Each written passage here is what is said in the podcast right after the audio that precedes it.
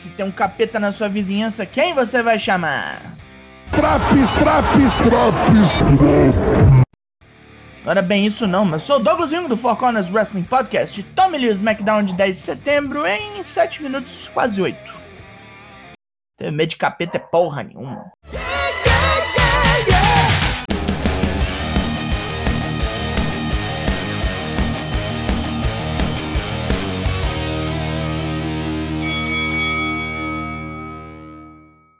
Abrimos os trabalhos no Madison Square Garden com Roman Reigns e comitiva em louco, enquanto os primos seguem pro ringue na lerdeza de sempre. Pat McAfee e Michael Cole repassam os eventos da noite. Roman questiona Paul Heyman sobre quem manda em Nova York no quesito Sports Entertainment na WWE. Como Roman manda nessa porra de companhia, é tudo dele, inclusive a arena. Roman então exige que todos os presentes o reconheçam, e pela primeira vez não tem vaia pra caralho nisso. Claro que alguém interromperia, mas é Brock Lesnar. Broco já chega encarando Roman e os primos. Heyman pergunta a Brock que é logo o título universal de todos os que poderia perseguir e ter. E o coiso brancão devolve-lhe outra pergunta. Por que Heyman não avisou Roman da presença de Brock no SummerSlam? Roman e os primos abandonam Heyman no ringue imediatamente. Tentando puxar o saco do monstrão, Heyman faz a introdução clássica de sempre. Mas Brock mesmo divertindo-se, quer que Heyman agende o desafio ao título universal, antes que seja demitido. Quando o careca demora a responder, parece que vai levar um F5, mas é salvo por Roman e os Usos, que ainda tomam umas retas do ex-campeão. A Bloodline está ameaçada. Kayla Braxton vai atrás da comitiva campeã no backstage e pergunta por Heyman como o Roman vai proceder quanto ao desafio. O Roman vai responder quando quiser. Agora um duo desgraçado no ringue. Antes dos finalmente, Sami Zayn chama o ringue Trey Young do Atlanta Hawks algozes do New York Knicks. Hit nuclear! Sami Zayn acende ao posto de Rio Babaca com uma única ação. Luta 1. Ten-Man Tag. Big E, Mysterio, Shinsuke Nakamura e Rick Boogs versus Dirty Dogs, Apollo Cruz, Otis e Sami Zayn. Como eu disse, foi uma zona, onde Trey Young até atacou o Rey Mysterio e tentou enforcá-lo nas cordas, sendo expulso da área do ringue. Com esta distração, Dominic Mysterio deixa Sammy atordoado com um porradão e junta-se ao seu pai para um 619 em estéreo.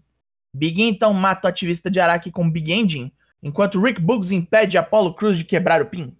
Pós-luta, quando questionado qual seu próximo passo, Big E diz que qualquer um dos campeões principais, Bob Lashley ou Roman Reigns, é alvo, se ele assim desejar. Aparecer no Raw no SmackDown pra atacar, dá no mesmo. Se um dos dois tiver o que ele realmente quer, Big E vai reto no pescoço. Bianca Belair está aqui para assinatura de contrato de sua luta com Becky Lynch. A transuda diz que costumava respeitar o homem, pois Beck nunca correu de briga, mas agora aparentemente corre. No Extreme Rules, a irlandesa pode recuperar algum desse respeito. Beck chega logo após com um, um casacão meio grande, mas tá, tá, tá com frio, fia? Beck questiona se devia assinar logo este contrato, pois está puta com a má recepção do público. Todos se revoltam. Sonya Deville, Adam Pearce e principalmente Bianca, que manda a rival assinar logo o contrato, gritando várias vezes: Assina eu! Assina essa porra desse papel eu, mulher! Beck acaba assinando, mas diz que nada vai mudar e continuará campeã. Depois de recusar uma carona de Shotzi Blackheart e Tegan Nox no tanquinho, mais uma vez Paul Heyman é cercado por Kayla Braxton, que ainda quer saber quando Roman responderá o desafio. Visivelmente irritado, Heyman diz que o Samoano está focado na luta dos primos, e se tiver tempo, responde Brock no fim do programa. Big E vem de novo, encara Heyman com sua maleta, rindo feito uma hiena. Agora, bora ver logo o que todo mundo vê assistir, né? Luta 2! Seth Rollins vs Edge. Não, múltiplas tentativas de assassinato, finishers trocados e emprestados, teve de tudo nessa luta aqui. Tinha que ser bom. Inclusive, nem achei que gastaram isso tudo por conta do Extreme Rules, mas olha aí, né? Todo ferrado e escacetado, a sorte de Rollins muda quando ele consegue acertar o saco de Ed sem que a árbitra veja. Daí, chuva de super kick na cabeça do louro. Ed ainda teme em levantar e Rolas berra: Tu não morre por quê, caralho? Fechando com Curb Stomp. Será que se fudeu o pescocinho do Ed? É esse o ângulo que eles vão seguir agora? Rolas fica lá olhando para o nada enquanto seu oponente é levado de maca. Perguntado no pós-luta como se sente, Rolas ainda está meio aturdido e não sabe de mais nada. Está sem entender a vida, o universo e tudo mais. Total modo, eu, eu não entendi o que ele falou. Eu não entendi, não. É, é, Estados Unidos? Já, já, já viajei lá. Roman Reigns ordena aos primos que vençam. Simples assim. Depois chega para Paul Heyman exigindo saber por que seu funcionário não contou da presença de Brock no SummerSlam. O careca fica mudo. Luta 3: The Usos vs The Street Profits. Os lucros urbanos começam por cima, com Montesfort voando alto. Roman e Paul Heyman saem para ver a bagaça depois que Ford dá um suicide dive para fora do ringue em cima dos gêmeos. Angelo Dawkins vem na fúria e Ford até perde um sapato chutando Jay Uso. Os Profits levam vantagem depois de um violentíssimo cadeira elétrica mais blockbuster em Jimmy Uso. E quando From the Heavens acerta, Roman se mete em forca Ford. De quê?